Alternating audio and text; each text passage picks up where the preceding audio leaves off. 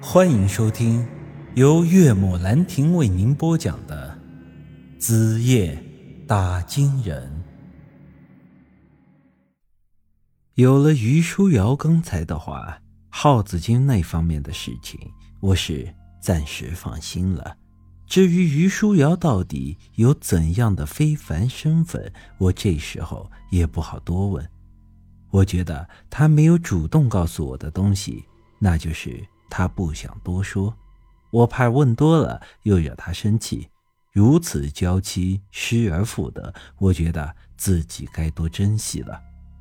为了筹钱，这一天晚上，于书瑶带着我离开了村子。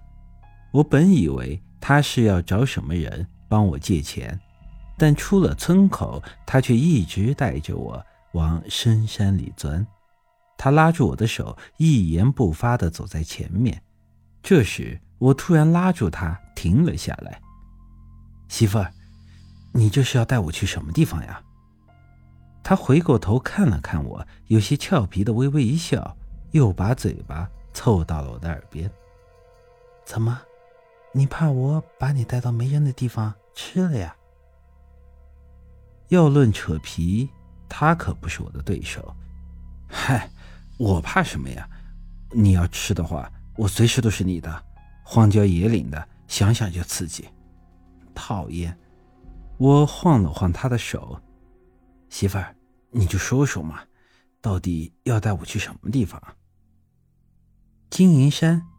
小雨，你记住了，待会儿就跟在我的身后，什么都不要做，也什么都不要问。金银山，有的兄弟可能觉得这地方有些耳熟。没错，这就是我之前提过的那个村里修路经过的地方。这个地方在我们当地被传得很是邪乎。有人说山上住着妖魔鬼怪，也有人说山上住着山神。所以当初修路的时候，村里一些老一辈的人死活不同意。怕犯了山神，又怕得罪了山上的山精鬼怪。之前村长家的粮仓被盗，村民说他是遭了山神的报应。这个说法就是源于金银山。当然，村里的路修好之后，我们进城回家进进出出已经无数次经过了那里。当年在县城念书的时候，我和二狗他们。在外面玩的疯了，回家的时候甚至要走夜路经过这段路。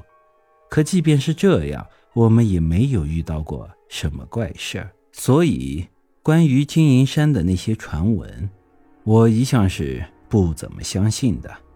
金银山，那个地方我熟啊，走在外面的大路就可以过去。你怎么带着我往山沟沟里钻啊？于书瑶说道。你说的是金银山的前山，我们现在要去的是后山，走这里比较近一点。我挠了挠头，后山那里全都是树林子，有人说那里面闹人熊，很危险的。咱们去那儿干什么呀？这么快就忘了我的话了？好，好，好，我什么都不问，我就跟着媳妇儿你行吧。走了一个多钟头。我们已经进入了金银山后的林子里，这地方我从来没有来过。我望了望四周，发现这里跟我想象的不大相同。首先，金银山山势陡峭，就因为这个，当年村里修路的时候，可把我们村里人折磨惨了。有一段路真的就是在悬崖峭壁上凿出来的。后山相比于前山。那是要陡峭很多的，但是这时我却发现周围的地势很是平坦，林子里也没有多少的树木，路的两边立着很多奇形怪状的巨石。于书瑶依然是在前面带路，这时突然又转过身来向我嘱咐道：“小雨，走路的时候千万注意脚下，要是马马虎虎的，搞不好你就要来陪我了。”我刚开始还有些没明白他的意思，陪他，我现在不就是在陪着他吗？后来我才知道，他所谓陪他，是指我也死翘翘变成鬼了。原来金银山后山看着平坦，其实主要是归结于它的特殊形状，整个山呈蘑菇状。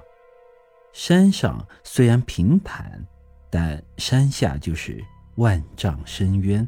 山边的崖壁基本上是九十度垂直向下，这要是不小心掉了下去，摔成块肉饼，那都是轻的。